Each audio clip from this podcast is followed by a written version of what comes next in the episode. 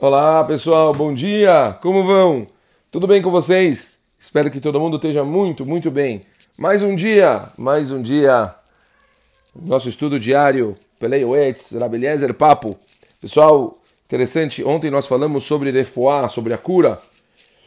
Hoje a gente vai falar sobre Irofê, sobre o médico.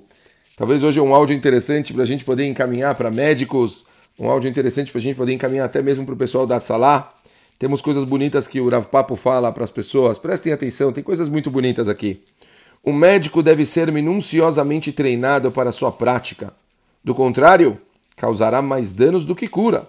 É preciso muito cuidado para diagnosticar corretamente cada enfermidade, pois um erro pode custar a vida do paciente. Alguns médicos ingressam nessa carreira somente com fins lucrativos, não têm o conhecimento adequado e praticam a medicina como cegos tateando no escuro. Ai desses médicos que aumentam a mortalidade no mundo. Mesmo um especialista deve ter a humildade de enviar o paciente a um colega se não puder diagnosticar acuradamente sua enfermidade. Não se joga com vidas humanas. Os médicos devem aprender as orações que devem ser recitadas antes de iniciarem um tratamento. Precisam rezar para Hashem diariamente pedindo sua ajuda e orientação. Coisa bonita.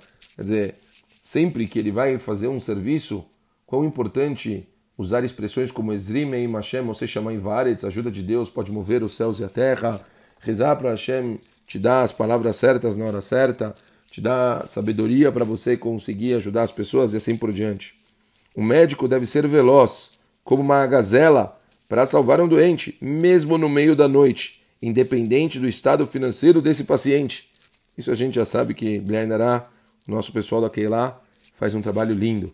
Os médicos devem visitar seu paciente diariamente e, se necessário, várias vezes ao dia. Os olhos de um paciente voltam-se para seu médico cada vez que ele entra em seu quarto e a alma do paciente revive. Quanta tranquilidade da Emet Davar. Importantíssimo, como que é bonito a gente ver hein?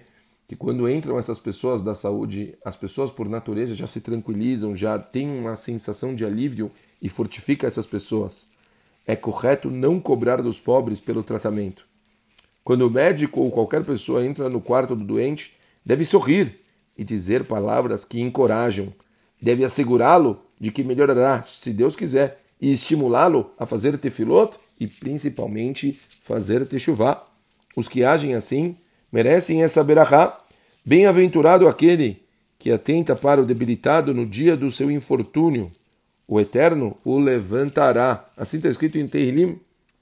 E, portanto, fora, obviamente, a gente já sabe que são pessoas que desenvolvem uma avodat kodesh, uma avodat tão bonita de se preocupar em ajudar os outros, né? Como eu disse, o exemplo da Tzalá, pessoas que saem no meio da madrugada, pessoas que saem qualquer hora do dia, às vezes no meio do trabalho, para conseguirem ajudar.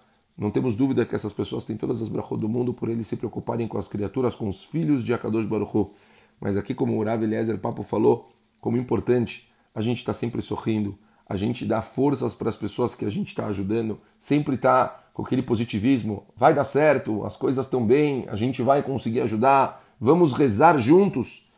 Incentivar as pessoas a rezarem, a própria pessoa sempre saber que ele está fazendo uma avodat kodesh, sempre está rezando na hora que ele está fazendo essa avodat, pedir para Deus dar forças para ele aguentar o tranco dessa Avodat Kodesh e Bezat Hashem assim, que ele consiga ser um Sheliach, consiga ser um enviado, que consiga trazer cura, paz, alegria e brachot para todas as famílias. Um beijo grande.